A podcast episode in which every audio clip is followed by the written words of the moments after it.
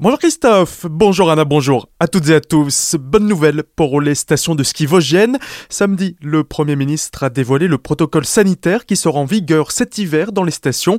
Jean Castex a déclaré qu'elles pourront donc de nouveau accueillir du monde sur les pistes et les remonter, mais certaines règles seront tout de même à respecter. Il faudra porter son masque lorsque l'on se trouve dans les files d'attente, mais il sera possible de le retirer dès qu'on est sur la remontée ou pendant la descente.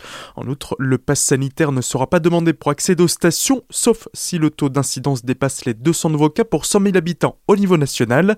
Maintenant, les professionnels n'attendent plus qu'une chose, que la neige soit au rendez-vous.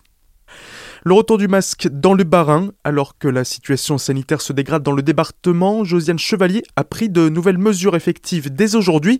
La préfète barinoise estimant que, pour endiguer l'épidémie, seule la vaccination et les gestes barrières étaient utiles, les ERP seront de nouveau soumis au port du masque obligatoire. Alors qu'il n'était plus que recommandé depuis début septembre dans les lieux où le pass sanitaire est obligatoire, il faudra désormais le garder dans les bars, restaurants, salles de spectacle ou de sport. Il en est de même pour les écoliers alsaciens qui devront le remettre en classe.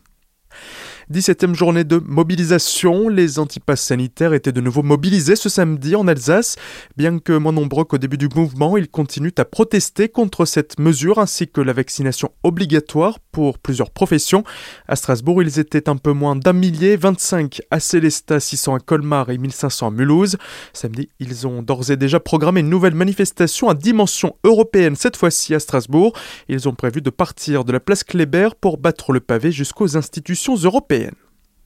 Attention, si vous devez prendre le train demain en Alsace, un mouvement de grève a été annoncé par la SNCF. Pour ce lundi, aucun TER Paris-Strasbourg ne circulera. Demain, en moyenne, 3 TER sur 10 seront accessibles aux usagers. La SNCF prévoit notamment un TER sur 4 entre Strasbourg et Bâle. Plus d'infos à retrouver sur le site du transporteur. Manifestation à vélo. Samedi matin, une trentaine de cyclistes se sont retrouvés à la sortie d'Egisheim au rond-point des Noyers, situé sur le banc communal de Wettolsheim.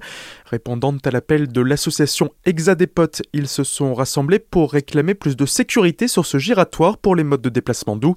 Car pour rejoindre Colmar depuis Egisheim, cette intersection dépourvue de pistes cyclables sécurisées reste un gros point noir pour les vélos.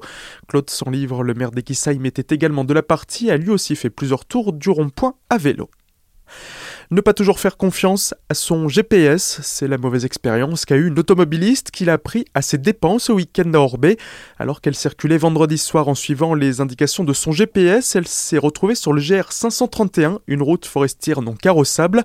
Les gendarmes du peloton de montagne de Horotte ont réussi à la retrouver vers 23h30. La voiture a passé la nuit sur place avant d'être récupérée par sa propriétaire samedi matin. Chute à vélo et pompiers agressés. À Ribeauvillé, dans la nuit de vendredi à samedi vers 1h30, un homme qui circule à vélo fait une chute. Dépêchés sur place, deux pompiers ont été pris à partie par la victime alcoolisée. L'un a reçu un coup au torse et le second au visage. Les secours sont intervenus hier midi à Dambec-la-Ville, non loin du château du Chenec, suite à une chute. La victime, un chasseur de 80 ans, était en arrêt cardio-respiratoire alors arrivé sur place. Il est décédé malgré une tentative de réanimation. Et un mot de sport pour finir avec la belle opération strasbourgeoise hier à Nantes. Dans le cadre de la 13e journée de Ligue 1, le Racing décroche un nul, deux buts partout, et ce malgré l'exclusion à la 51e minute d'Ayorquet. Les Alsaciens sont à présent 7e du classement avant leur prochain match prévu le 21 novembre avec la réception de Reims. Tout de suite, le retour de la matinale avec Christophe et Anna. Passez une excellente journée à l'écoute de votre radio.